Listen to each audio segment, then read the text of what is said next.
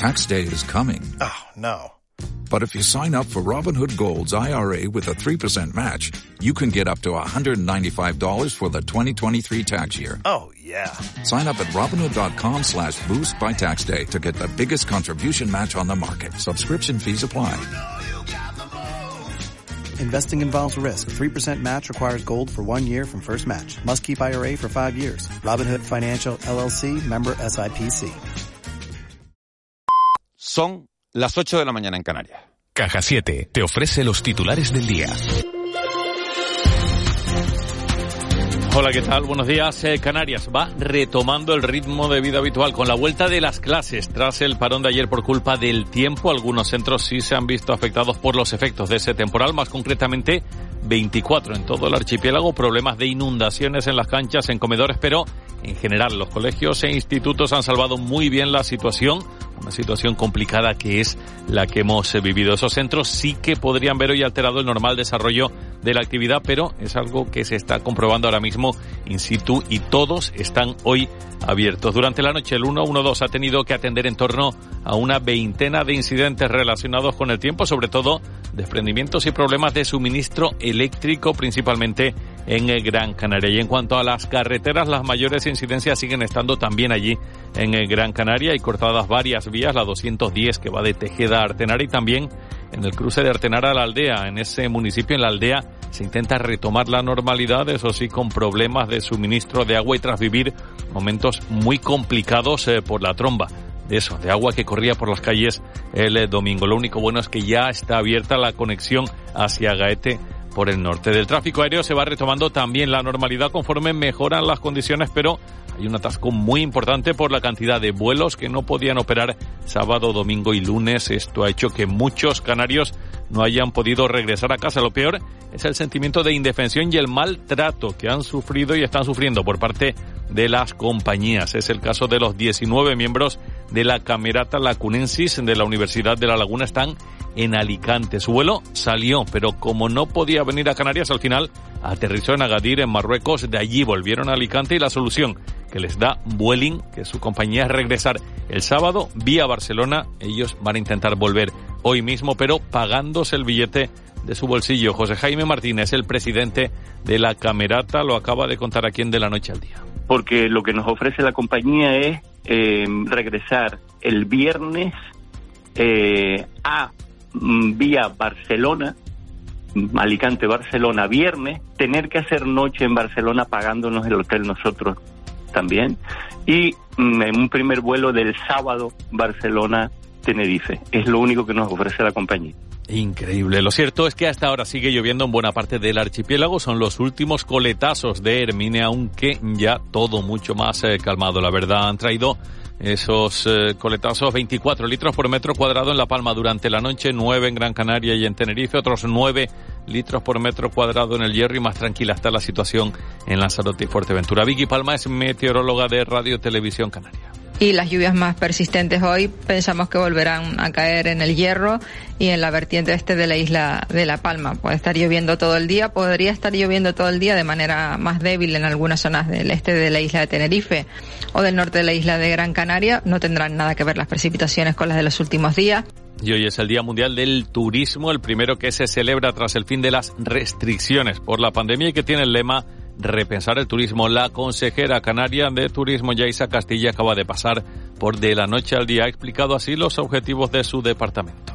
Nosotros lo que queremos es seguir mostrando al mundo que somos un destino confiable, implantar soluciones imaginativas y eficaces, también no perder el contacto con nuestros turistas, los de siempre, y con aquellos nuevos en ningún momento, y aprovechar cualquier ventana de oportunidad que nos surja, ¿no? Ya sea para ampliar mercados y segmentos, pero sobre todo ir a un turismo más resiliente y competitivo, más sostenible y de que bueno que nos dejen mayor facturación en las Islas Canarias y también pues quizás con una mayor estancia. Las previsiones de este año apuntan a los 14 millones de turistas en las islas y facturar 17 mil millones de euros, una cantidad mayor que antes de la pandemia. Ese es el aspecto en el que hay que incidir, ha dicho la consejera, aumentar el gasto en destino por delante incluso que el número de visitantes. Y Salvamento Marítimo trasladaba anoche al muelle de La Cebolla en Lanzarote a los 43 ocupantes de una embarcación neumática que había sido avistada en el mar. En el grupo había 11 mujeres y 4 menores, 8 y 4. Dicen que si viajas solo llegarás antes, pero si lo haces bien acompañado, llegarás más lejos. Abrazar nuestras raíces nos ha hecho llegar hasta aquí. Alcanzar nuevas metas será posible gracias a ti. Caja 7. 60 años guiados por grandes valores. De la noche al día, Canarias Radio. ¿Tienes una micropyme o eres una persona autónoma afectada por la pandemia? El Cabildo de Tenerife lanza una convocatoria de ayudas para paliar los efectos de la crisis sanitaria en la actividad económica. Subvenciones de hasta 6.500 euros para que tu negocio avance. Consulta las bases en fifede.org. Tenerife avanza. Justicia, venganza, pasión. Ópera de Tenerife. Déjate sorprender. Fuentovejuna. Un ballo y máscara. Gala lírica Nancy Fabiola y sus invitados. Ópera de cámara The Old Mate and the Thief. Desbeck. The Little Sweep. Tanjoisa Poema Sinfónico. Abono desde 100 euros. 20 euros para menores de 30 años. Ópera de Tenerife.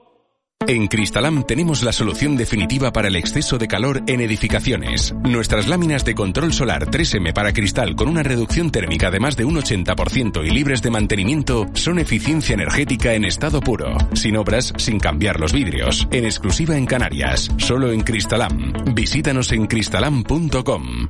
Llega Dale Festival de Perreo Feminista. Sábado 1 de octubre en Lago Martianes, Puerto de la Cruz. Talleres, stands y los conciertos de Ambitious, La Furia y Melomana. Proyecto de la Dirección General de Juventud del Gobierno de Canarias, financiado por el Pacto de Estado contra la Violencia de Género, con la colaboración de la Concejalía de Juventud del Ayuntamiento del Puerto de la Cruz. Porque la vida en Hiperdino estamos de aniversario y este año con más sabor a Canarias que nunca. Con 180.000 premios directos, sorteos semanales y un gran sorteo final de 10 premios de 2.500 euros. Aniversario Hiperdino. Hasta el 24 de octubre, sabor a Canarias. ¿Tienes una micropyme o eres una persona autónoma afectada por la pandemia? El Cabildo de Tenerife lanza una convocatoria de ayudas para paliar los efectos de la crisis sanitaria en la actividad económica. Subvenciones de hasta 6.500 euros para que tu negocio avance. Consulta las bases en fifede.org. Tenerife avanza. Justicia, venganza, pasión. Ópera de Tenerife. Déjate sorprender. Fuentovejuna. Un ballo y máscara. Gala lírica Nancy Fabiola y sus invitados. Ópera de cámara The Old Mate and the Thief. Desbeck. The Little Sweep. Tanjoisa Poema Sinfónico. Abono desde 100 euros. 20 euros para menores de 30 años. Ópera de Tenerife. De la noche al día, Canarias Radio. El desayuno. 8 y 7 minutos de, la mañana de este martes 27 de septiembre. Seguimos en De la Noche al Día. Nos metemos en tiempo de desayuno para analizar uno de los asuntos que marcan la actualidad. Fíjense, hoy empieza a mm, inocularse una nueva dosis de, de las vacunas eh, de la COVID-19 a los mayores de 80 años. Son vacunas de refuerzo para evitar la, uh, la expansión del virus, para protegerlos ante la aparición de, de, nuevas variantes. Y hoy, coincidiendo con este día, está en Canarias Manuel Elkin Patarroyo, que es fundador y actual director de la Fundación Instituto de Inmunología de, de Colombia, un hombre al que todos, eh, cada vez que oímos el nombre de Elkin Patarroyo, eh, pensamos en la vacuna contra la malaria, eh, un hombre que se hizo conocido en todo el mundo por, por sus trabajos en este sentido, pero que está trabajando también en esas vacunas contra la COVID-19 y contra sus variantes. Manuel Elkin Patarroyo, bienvenido a Canarias. Muchas gracias por atendernos. Miguel Ángel, muy buenos días. Realmente déjeme un minuto para robarle, para expresarle mi gratitud para con todos los canarios, en particular los tinerceños. Yo llevo viniendo a esta hermosa isla, esta hermosa ciudad, fácilmente unos 25 o algo más de años, y ha sido siempre un cariño, un afecto, tanto así que para honor, honor y honra mía, tengo el doctorado honoris causa de la Universidad de La Laguna, que eso fue hace aproximadamente unos 20 años. Y cuento con la amistad, entre otras, de una de las figuras icónicas acá de Tenerife, ya que es el profesor Basilio Valladares quien, pues es decir, fue fundador del Instituto de Investigaciones en Enfermedades Tropicales acá de lo cual me siento en parte responsable, porque en cierta forma fui yo uno de los que impulsó eso y entonces pues el, el, apoyo ha sido irrestricto. Mi gratitud, por favor, me permites Miguel Ángel, mi gratitud, reconocimiento, sí, a los tinerceños por ese cariño, por es claro, el cariño no se agradece, es recíproco. Y es la misma razón por la cual cada vez que vengo acá soy tratado como un hijo de acá y pues obviamente yo aspiro que los tinerfeños que vayan hasta Colombia yo pueda ser igualmente recíproco. Gracias Miguel Ángel por este tiempito que me habéis dedicado, ¿vale? Bien. Queda, queda claro, nosotros también estamos muy agradecidos a Basilio Valladares, al que hemos dado muchísimo la lata durante, durante estos dos años de, pandemia y siempre con una sonrisa, siempre con la amabilidad de, atendernos. Bueno, eh, señor Patarroyo, está usted en Tenerife para una conferencia que va a dar esta tarde en el Colegio Oficial de, Farmacéuticos hablando sobre el desarrollo, el desarrollo de vacunas eh, sintéticas para la malaria y el SARS-CoV-2. ¿Qué nos va a contar? Pues mire, Miguel Ángel, la verdad, verdad que este es un proceso que la gente ojalá lo, lo dijera. ¿sí? Llevamos ya 45 años. Nosotros no estamos buscando una vacuna en particular, sino una metodología lógica, lógica, racional para desarrollar cualquier vacuna. Lo que sucede es que las vacunas que hasta hoy en día se utilizan son productos biológicos. ¿Qué significa esto? Esto significa que usted toma el virus, la bacteria o los productos de ellos que son obviamente biológicos, son producidos por ellos, y eso es lo que utiliza para la inoculación de las personas. Nosotros, debido a, mis estudios de chico, desde los 20 años en la Universidad Rockefeller de Nueva York, con un par de premios Nobel, uno en medicina y otro en química, postulamos que las vacunas se podían hacer químicamente. ¿Qué significa esto, Miguel Ángel? Significa que si usted conoce la estructura química de las moléculas relevantes de los microbios, virus, bacterias, parásitos, puede volverlas a fabricar químicamente, porque precisamente uno de mis mentores, que fue premio Nobel de Química en 1984, el profesor Bruce Merrifield, desarrolló el método para hacer la síntesis química de proteínas, sus fragmentos carbohidratos o polisacáridos, de manera pues de que eso hoy en día no es una utopía, sino que es una realidad, solo que como sucede siempre, cuando hay paradigmas, cuando hay ejemplos de otra, toma mucho tiempo reemplazarlos y nosotros llevamos en eso. Un ejemplo de ello es el de la vacuna de la malaria, como usted lo mencionaba muy bien, Miguel Ángel, en donde pues es decir, la primera vacuna que nosotros sacamos fue en 1987, hace 35 años. Y ahora, hace poco, sacó Glaxo en conjunción con la Organización Mundial de la Salud y también con, uh, con el ejército de los Estados Unidos sacó una biológica, biológica que es distinto a la nuestra, 35 años después, con una eficacia un tanto inferior a la nuestra y un costo de 2.500 millones de dólares. Fíjese, lo que estamos hablando, señor Patarroyo, del tiempo que se tarda en, en desarrollar una, una, vacuna que sea eficaz. Eh, ¿Le ha sorprendido el poco tiempo que se tardó en buscar una vacuna contra, contra la COVID y el mucho tiempo que se está empleando en, encontrar tratamientos contra la enfermedad? Pero mire, Miguel Ángel, si es que eh, todos quedamos, yo no digo que sorprendidos, sino anonadados, porque imagínese usted la estructura química. Primero que todo hay que entender que el, el coronavirus, es decir, el SARS, ¿ya? El COP2, ¿sí? Es un microbio, es decir, un virus que tiene una complejidad mucho menor. Su genoma codifica para 13, 13 distintas proteínas, de las cuales solamente hay cuatro en la membrana que son las que él utiliza para infectar.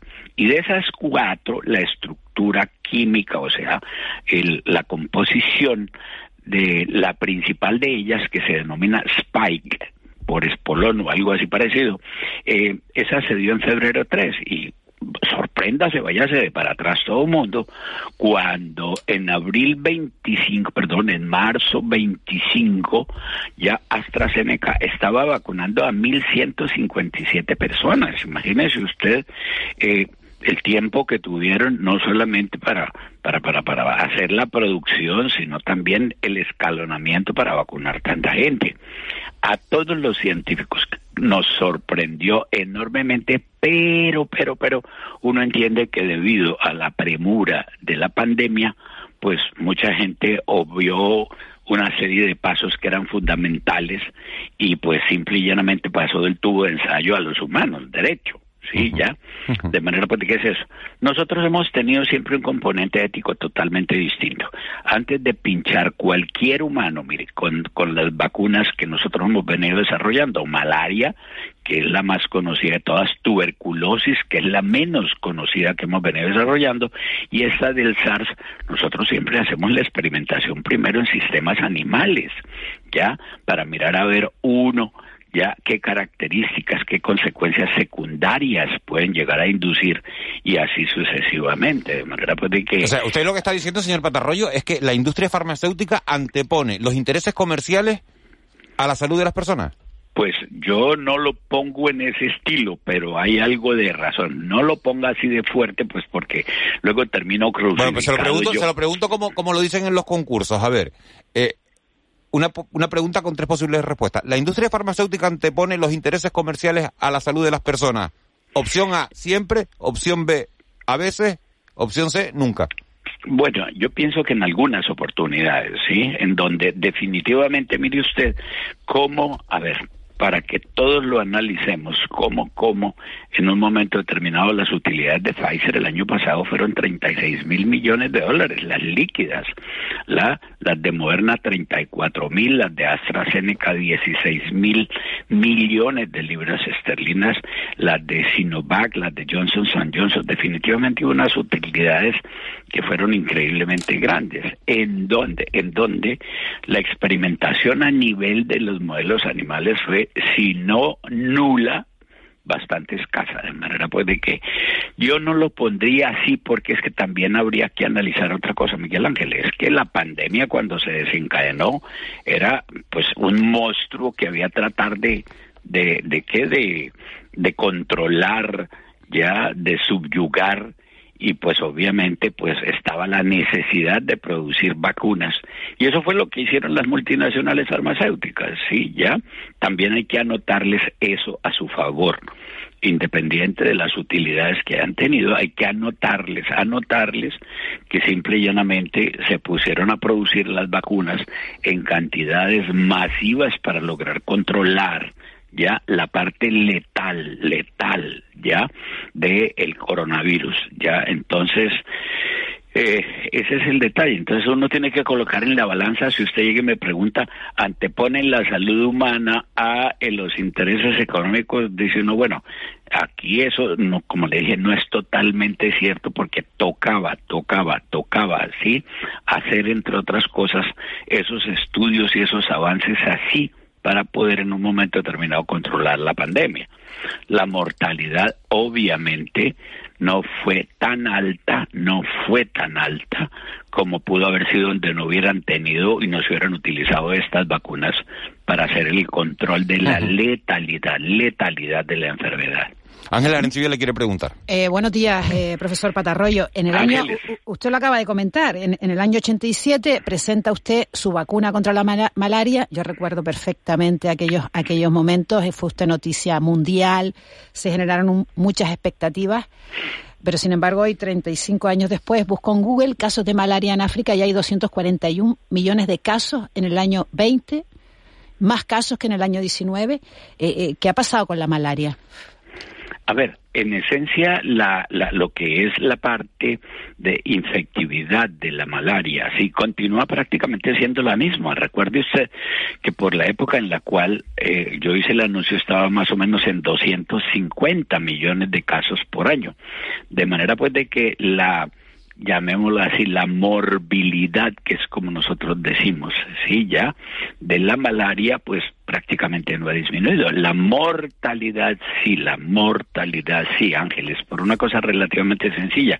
Se han introducido una serie de métodos como los mosquiteros impregnados con insecticida, ¿ya? que han logrado disminuir el caso, eh, las, las circunstancias de las malarias graves, ¿sí? Pero pues póngale usted mosquiteros impregnados de insecticida a todos los países africanos y los países en donde esta enfermedad es endémica, verá que le queda bastante difícil, pero además de eso, pues es decir, el tiempo de duración de estos eh, mosquiteros impregnados con insecticida pues es relativamente corto. Además de eso surgieron algunos otros tratamientos como el derivado este de la llamémosla del producto químico generado en la China, que es la artemisina, artesunato, artemisinina, como quieran ustedes llamarlo, ¿sí? pero que también ayuda al control de la enfermedad. De manera pues de que es eso lo que ha venido sucediendo, Ángeles. Ya la morbilidad casi no ha disminuido, la mortalidad sí dicen que ha disminuido, sí, en cerca de un 40%, ¿ya? De manera pues de que el asunto es ese. Pero se podía, eh, su vacuna podría haberse desarrollado, eh, eh, usted la donó a la Organización Mundial de la Salud, ¿no es cierto? Sí, Ángeles. Y, se podría haber erradicado, han pasado 35 años. Sí, Ángeles, eso es absolutamente cierto, sí, ya. Pero son de esas, llamémosle equivocaciones que uno comete en la vida. Yo la doné pensando que la Organización Mundial de la Salud la iba a, ¿qué le digo yo?, a masificar, pero resulta que la engavetaron ¿ya? Por distintas razones, entre otras una de ellas es que estaba también en la misma pista, estaba una vacuna que era producida por la multinacional Glaxo junto con el ejército de los Estados Unidos y bajo el apoyo de la Organización Mundial de la Salud. Entonces, esa vacuna estaba en la carrera también y la Organización Mundial de la Salud decidió apoyar esa más bien porque la nuestra no tenía en ese instante ningún tipo de apoyo de ninguna industria. Tocaba montarla, entonces hicieron, dieron el apoyo a esta y los resultados del año pasado, que fueron anunciados por la Organización Mundial de la Salud en octubre 7, mostraron que no era más eficaz que la que nosotros habíamos dado en 1987. Es decir, 35 años después, desarrollan una vacuna que no tiene ni siquiera la capacidad de la nuestra. Pero no se preocupe Ángeles que nosotros no nos hemos quedado con las manos cruzadas porque ya conociendo, como le contestaba ahorita Miguel Ángel, una metodología lógica, lógica, racional para el desarrollo de la vacuna, nosotros hemos venido incrementando la eficacia de esa, de esa vacuna a nivel de monos, que es justamente una de las publicaciones que aparecerá pronto y que se le entregué al profesor Basilio Valladares, ya andan una eficacia que va entre el 77% al 85% de capacidad protectiva en los monos. No la hemos todavía utilizado en seres humanos, porque esto es un proceso. Sí, dime Miguel Ángel. No, doctor Patarroyo, yo soy soy Juan Manuel Betancourt. Oh, eh, hola Tocayo, ¿cómo vas? ¿Bien? Un placer, un placer saludarle. Eh, que eh, las vacunas de ARN mensajero son también una nueva metodología que va a revolucionar el ámbito de la inmunología. Por ejemplo, pueden llegar a ser eficaces contra la malaria y otras patologías infecciosas. Bueno, ojalá eso sea llegue a ser realidad y le voy a decir por qué. Porque usted tiene el ARN mensajero como si fuera la molécula normal. Me explico en la siguiente manera, eh, Juan Manuel que es la siguiente. Los microbios, cualquiera que ellos sean virus, bacterias, parásitos, hongos, son extremadamente listos. Y entonces ellos mutan en ciertas áreas, mutan. ¿ya? Y obviamente usted tendría que estar produciendo RNA mensajero largo, largo, largo, largo, largo, largo, como el que se está utilizando hoy en día para el SARS, con mutaciones en ciertos sitios y eso puede llegar a cambiar la estructura tridimensional completa de la molécula toda. Entonces usted puede estar de pronto dando un RNA mensajero que tenga las mutaciones pero que no sean lo suficientemente efectivas. La aproximación nuestra es totalmente diferente. Nosotros tomamos toda la molécula averiguamos dónde, dónde es que están las mutaciones, dónde, y hacemos pequeños fragmentos, ojo, pequeños fragmentos de 20 letras o 20 aminoácidos de largo, que es la misma cosa, y modificamos el sitio donde está la mutación. Y es una de las cosas que publicamos para la del SARS en mayo 22 de este año, en donde le decíamos a la gente, mire, vea, una manera de burlarse de la forma como se burlan de nosotros los microbios es mutando las mutantes. Imagínese usted lo que es ese concepto, ¿sí? Mutar una mutante, ¿sí? ¿Ya? Pero eso se puede hacer gracias a la química.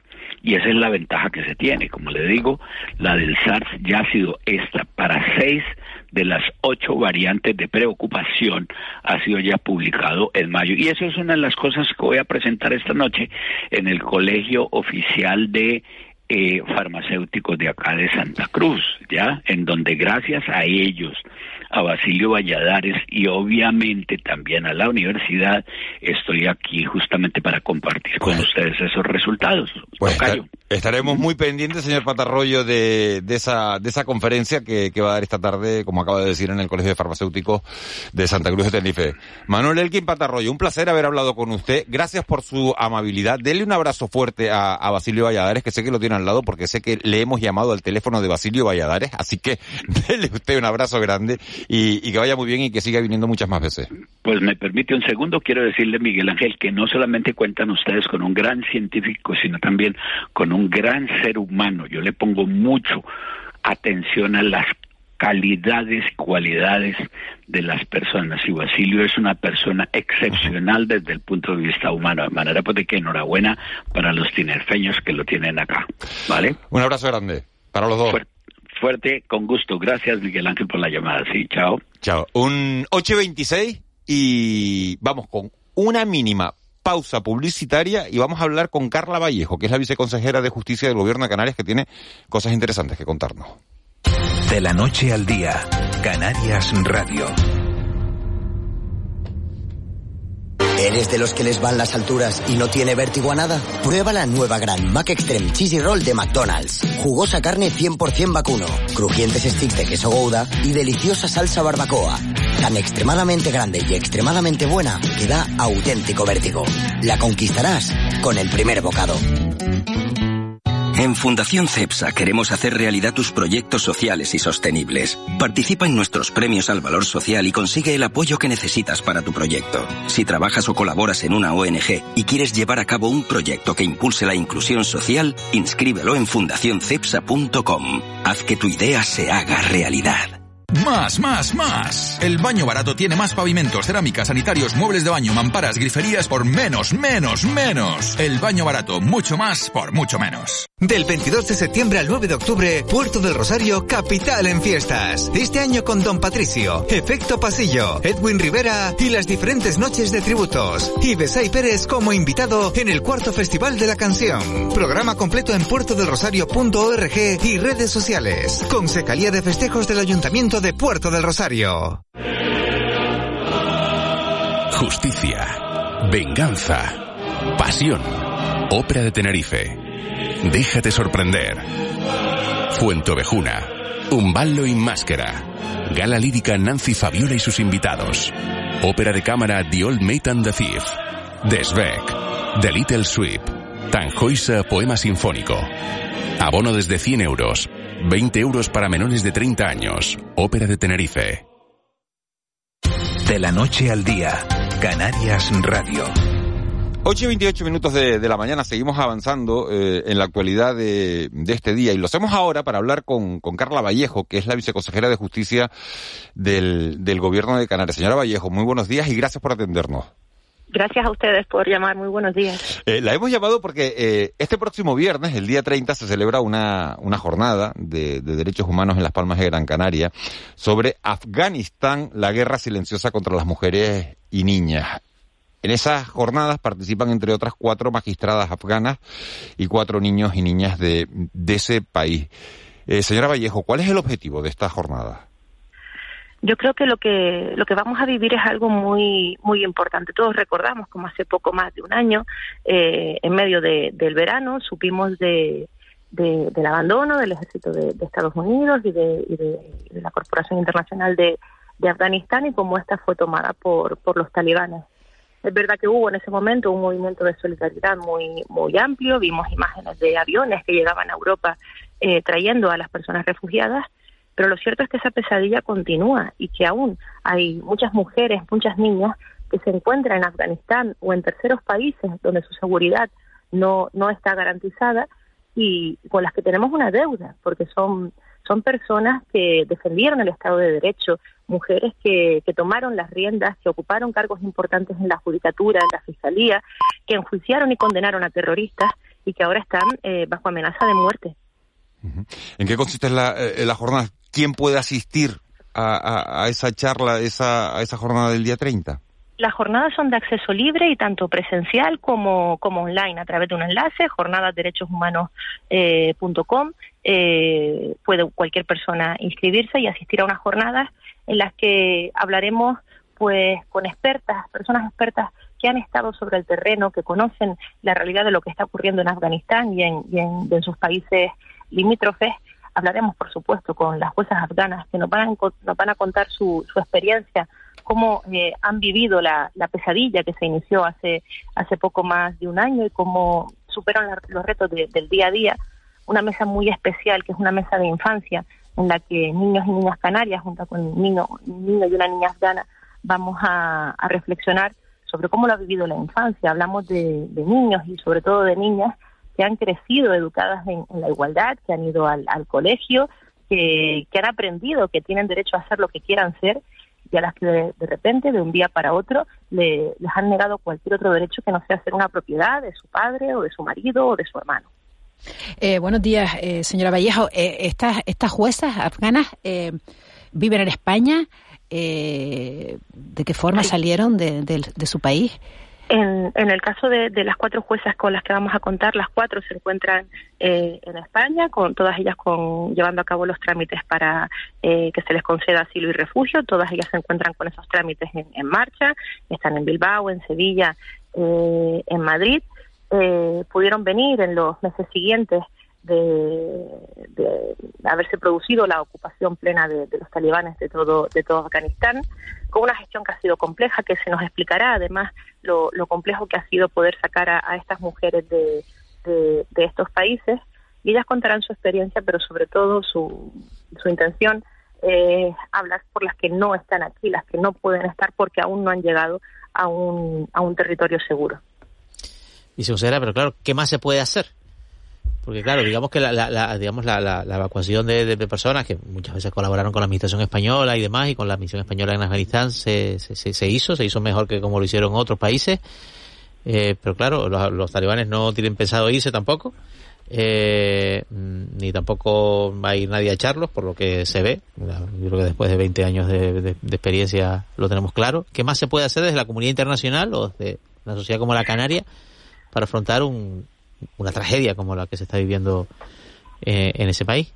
Pues mira, queda, queda mucho por, por hacer porque eh, no pensemos solo en, en, las personas, en las mujeres que se encuentran en, en, Afganistán, sino que insisto también en que muchas han huido a Pakistán, muchas otras se encuentran en Turquía, en países en los que no existe eh, un sistema de asilo y refugio eh, completo o suficiente para garantizar su, su seguridad la comunidad internacional, toda Europa puede, puede hacer más por estas mujeres. Está haciendo cosas, por supuesto, pero tiene que ir eh, más allá. Hablamos de que hay más de 200 mujeres juristas, me centro en el mundo jurídico porque es el, el, el que conozco, eh, que se encuentran en una situación tremendamente precaria y que insistan que fueron apoyadas, animadas y sostenidas por la comunidad internacional para que hiciesen lo que lo que han hecho y ahora no podemos dejarlas solas.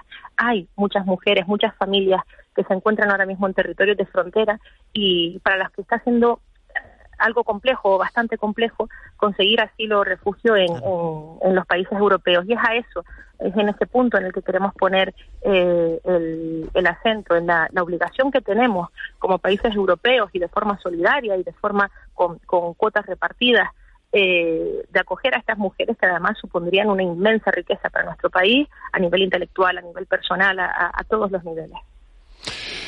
Yo no sé si sobre este asunto, Juanma... No, bueno, hay recursos para poder hacer eso, porque claro, esas tareas pendientes al final necesitan un impulso presupuestario también.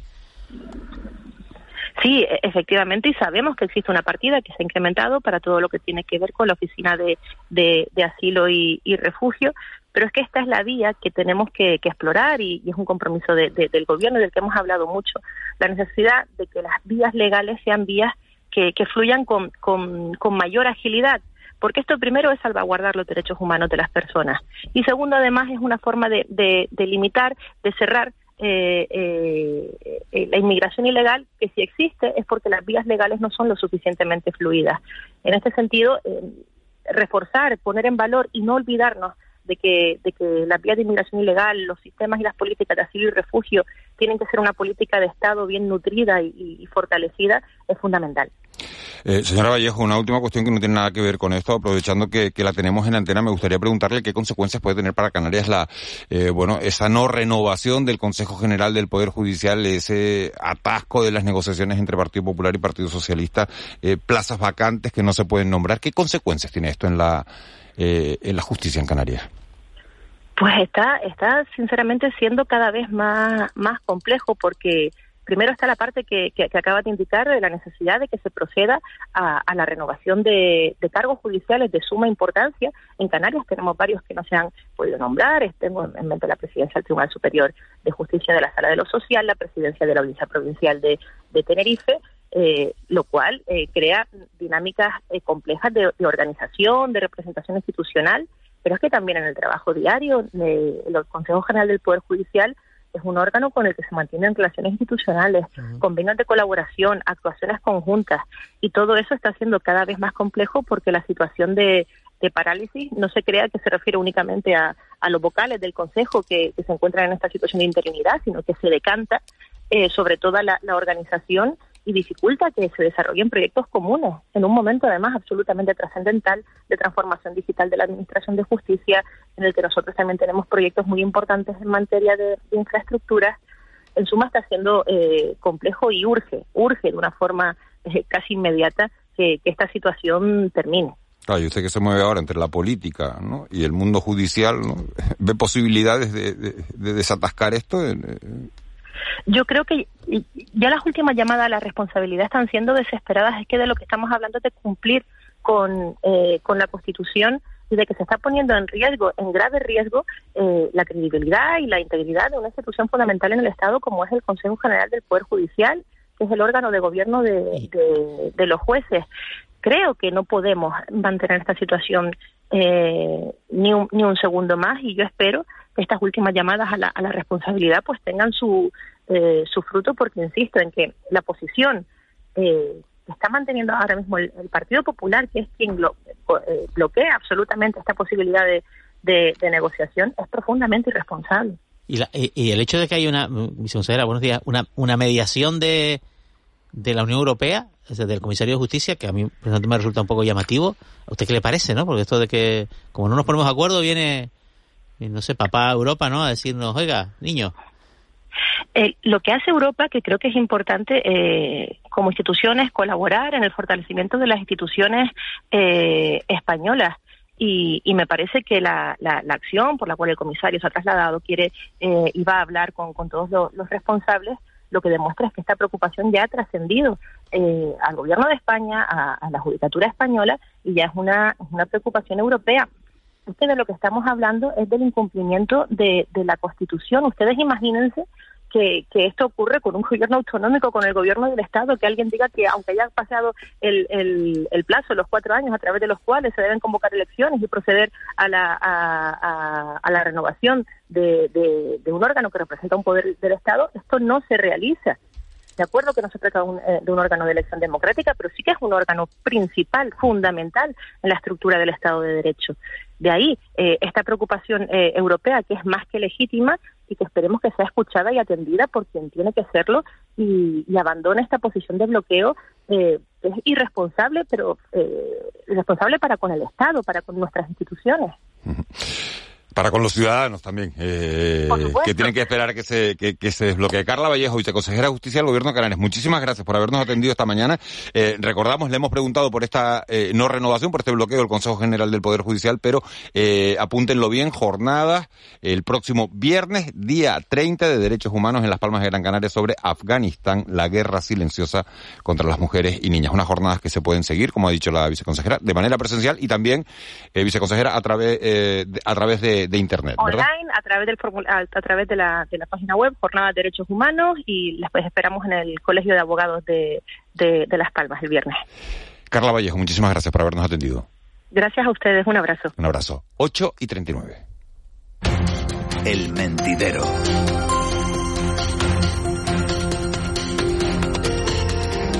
Tiempo de tertulia. Jorge Verástegui, buenos días. Buenos días. ¿Cómo estás? Muy bien. ¿Sí?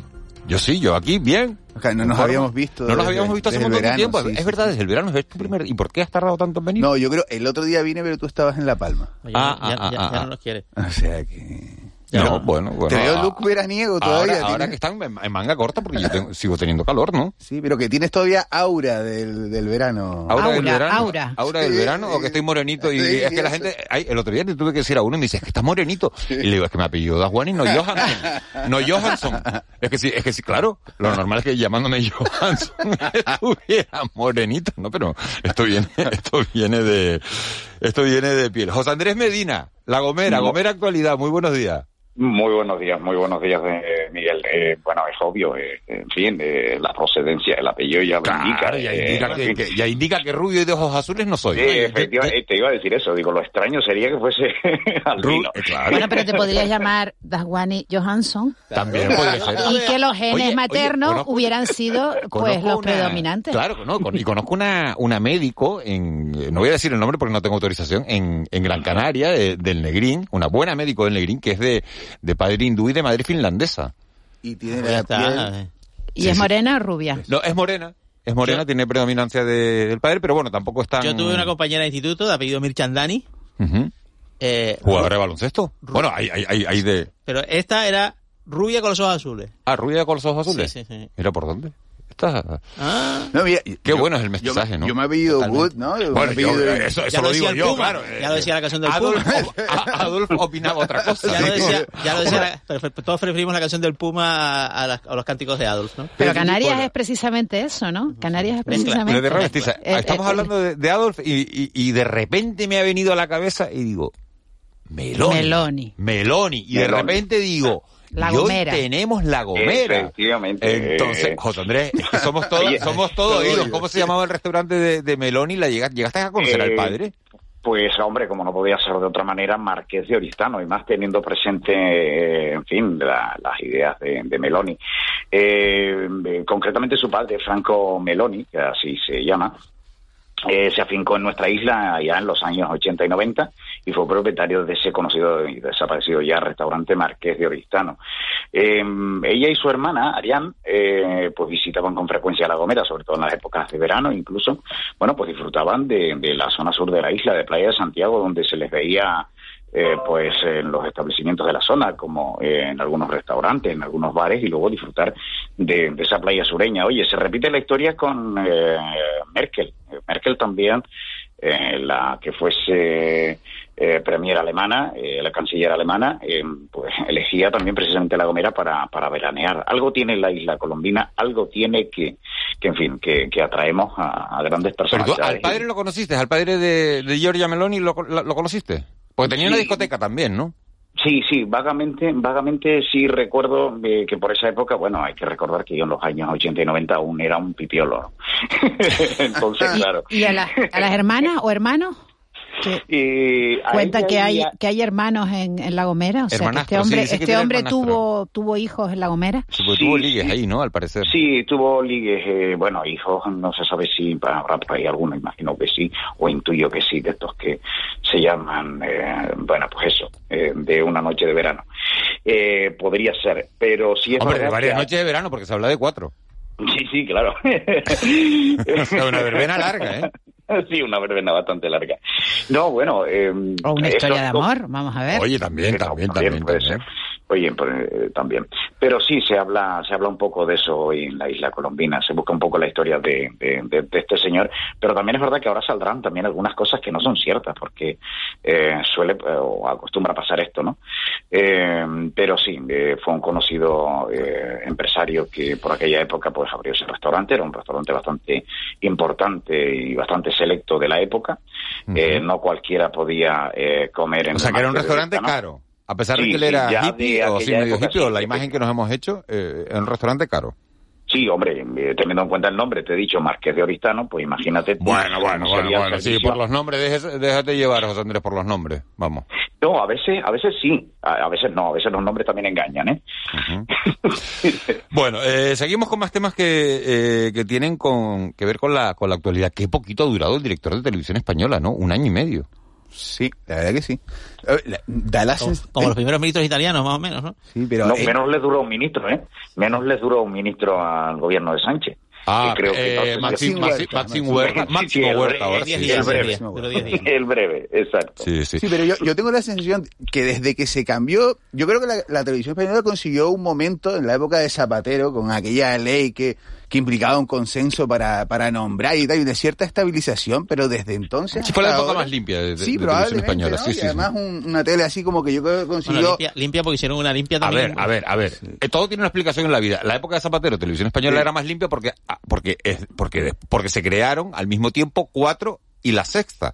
Entonces. Se quitó eh, la publicidad de televisión española. Claro, entonces tiene como una. y yo una- creo que hay un cierto consenso, una cierta percepción de que fue una lo- época donde. No, una época, donde digamos, de, mayor bien, independencia en el de en- menor injerencia. Claro, exacto. Luego fue una época muy controvertida, Era. pues hizo un ERE brutal y una, bueno, se quitó la publicidad de televisión española, que fue la manera con la cual se compensó a Antena 3 y a Telecinco, Pero a mí de, lo que que me se, preocupa- de que se, de que se creaban nuevas, se autorizaban nuevas televisiones en abierto, que al final se acabaron funcionando, por esto de la regla del 9, ¿no? La sexta se fusionó con Antena 3, con lo cual suma 9, y 5 con 4, suma 9 también, eh, pero bueno, fue una etapa controvertida, pero es que es verdad que en cuanto a la injerencia, fue modélica. Sí, fue respecto a lo que ha venido después. Claro, ¿sabes lo que pasa? Que a uno le preocupa cuando ve la portada del mundo que dice, lo han cesado, lo han obligado a dimitir, eh, porque se estaba aproximando mucho al PP y entonces estaba nombrando a gente del PP, porque al final volvemos a hablar de, eh, de las presiones políticas en las televisiones públicas, ¿no?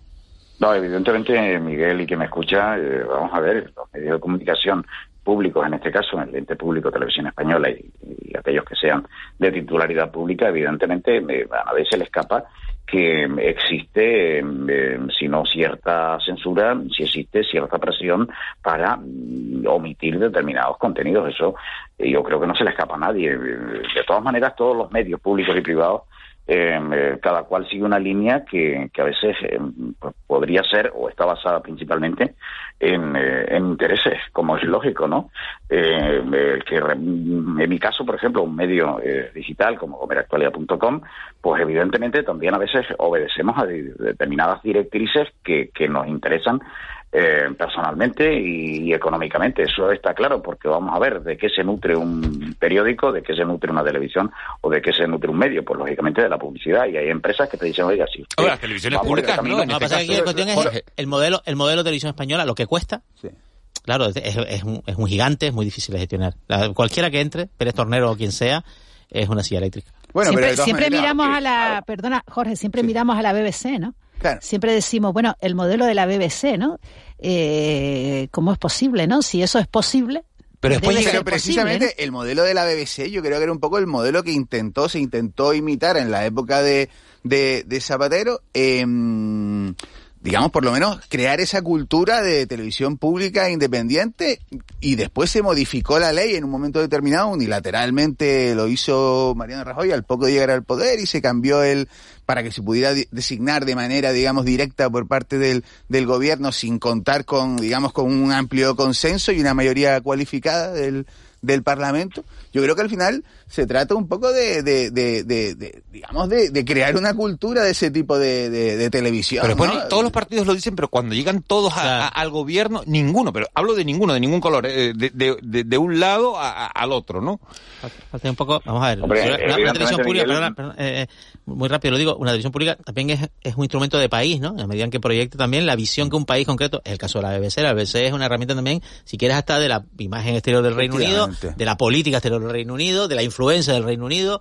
Eh, y claro, ese modelo en España, pues, de, hecho, la, relevancia internacional de, televisión española, pues, no es grande. Podría serlo en el mundo latino. Está por debajo de, su peso, ¿no? del peso del idioma español, que es la gran herramienta diplomática de España. Eso implica una serie de acuerdos de país que en España, pues, en este momento, en ese asunto y en otros, pues, pues, pues simplemente pues no son posibles y lo hemos visto que al final los consensos al final se han convertido, también es verdad que la ley anterior, Jorge, en apaños, ¿no?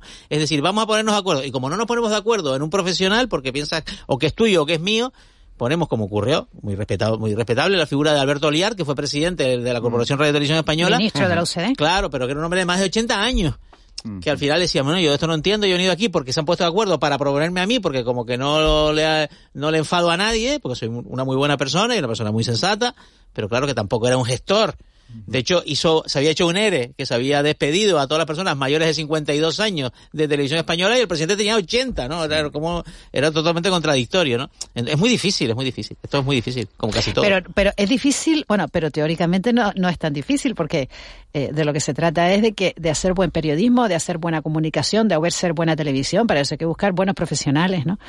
El, el problema es cuando eh, te confundes, ¿no? Confundes eso y, bueno, es, un, es, una herramienta tan poderosa que los políticos pues no no, no resisten la tentación ¿no? de, de, de meter algunos políticos pero eso, ocurre también en los medios la, la, televisión pública en este caso televisión española pues lógicamente eh, es un aparato si me lo permites también que es utilizado de manera eh, propagandística y por todos, como bien dice Miguel, todos eh, cuando están en la oposición dicen una cosa y cuando llegan al gobierno hacen otra, ¿no? Eh, pero todos, absolutamente todos. por eso digo que, que mm, para que el medio público realmente el profesional pueda hablar con entera libertad y, opinar y, contar lo que sucede de una forma no partidista, eh, pues lógicamente también quien dirige debe ser eh, un profesional que, se deba a la profesión y no a ningún eh, color político. Y ese es el problema, que, cuando se designan, lo designan los gobiernos de turno y lógicamente, pues claro, yo coloco a mi amigo porque sé que lo mío lo va a tratar mejor y lo otro lo va a tratar peor, evidentemente, o esa va a ser la directriz. Y ese es el problema. también es verdad que es en un país en el que, mm, hablas de Reino Unido, donde la BBC eh, pero mira, es que el otro día lo vimos latente, y si me lo permite, en el entierro de, de, la reina, eh, donde los ingleses están orgullosos de su país, donde enarbolan su bandera, eh, y en España incluso se ha llegado a creer que, que llevar la bandera o, o, querer la bandera es poco menos que... Bueno, pero es que nosotros tenemos otra historia, tenemos otra historia, ¿eh? Tenemos otra historia y tenemos una, eh, una dictadura y tenemos otra... La historia es que eso sí, pero es que la bandera no es de la dictadura.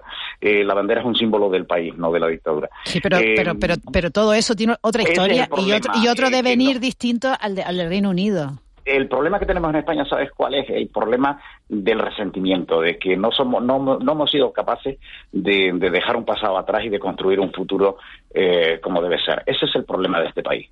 El problema de España es ese. Y luego, bueno, pues los 17 países de Taifa que tenemos dentro de nuestra propia nación. Ya, pero ¿qué pasa en Reino, en Reino, Unido, que pones como ejemplo, no hay personas enterradas en las cunetas desde hace 80 años? Bueno, bueno, claro, no las hay, no las hay. Bueno, no, sé, no hubo una guerra, en Reino Unido no hubo una guerra civil, bueno, hubo una en el siglo XVII. Eso claro. Eh, es que no, no, hemos sido capaces de dejar ese pasado atrás. ¿Pero qué ha pasado? ¿Los muertos en la Junta de dejarlos allí? Porque, vamos a ver. Porque... Sí, pero es que lo hay de todos los colores. Eh, la guerra civil yo siempre he dicho que fue una equivocación de todos los españoles, de todos, absolutamente de todos. Bueno, del que dio golpe de Estado principalmente, ¿no? Garrafal de todos. No, no, un error garrafal de todos, eh, evidentemente. lo que pasa es que hay que, los errores hay que superarlos. ¿Y cómo se superan? Pues olvidando, dejando atrás la sencilla, dejando atrás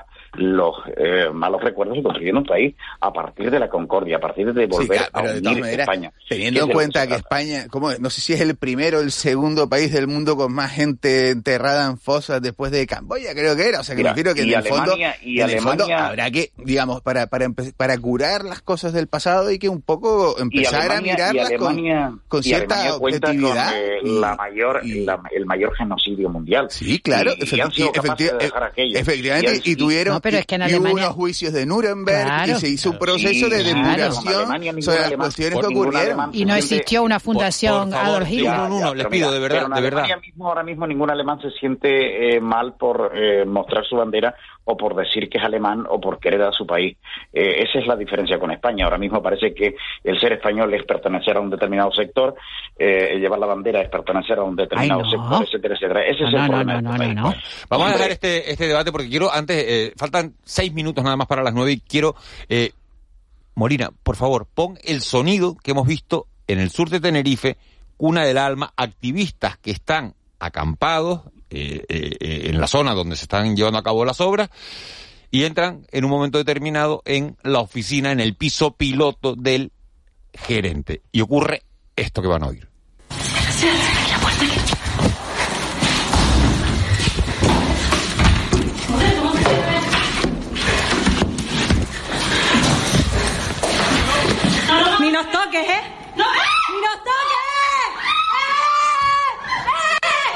Pues esos sonidos corresponden a una imagen en la que se ve al gerente de, del proyecto cogiendo por el brazo y empujando contra, contra la pared a una de, la, de las activistas que con anterioridad lo había llamado corrupto. La cena empezaba a primera hora de la mañana con, bueno, habían bloqueado los, los activistas una pala llegan los obreros y intentan desalojar a los activistas, luego se producen esos insultos de, eh, de corrupto y esta última escena de, de, del gerente de, de la empresa eh, sacando del brazo a la, a activista de las oficinas. Tuvo que intervenir la, la, Guardia Civil. Eh, ¿Qué les parece todo esto? ¿Qué, qué, qué valoración se hace?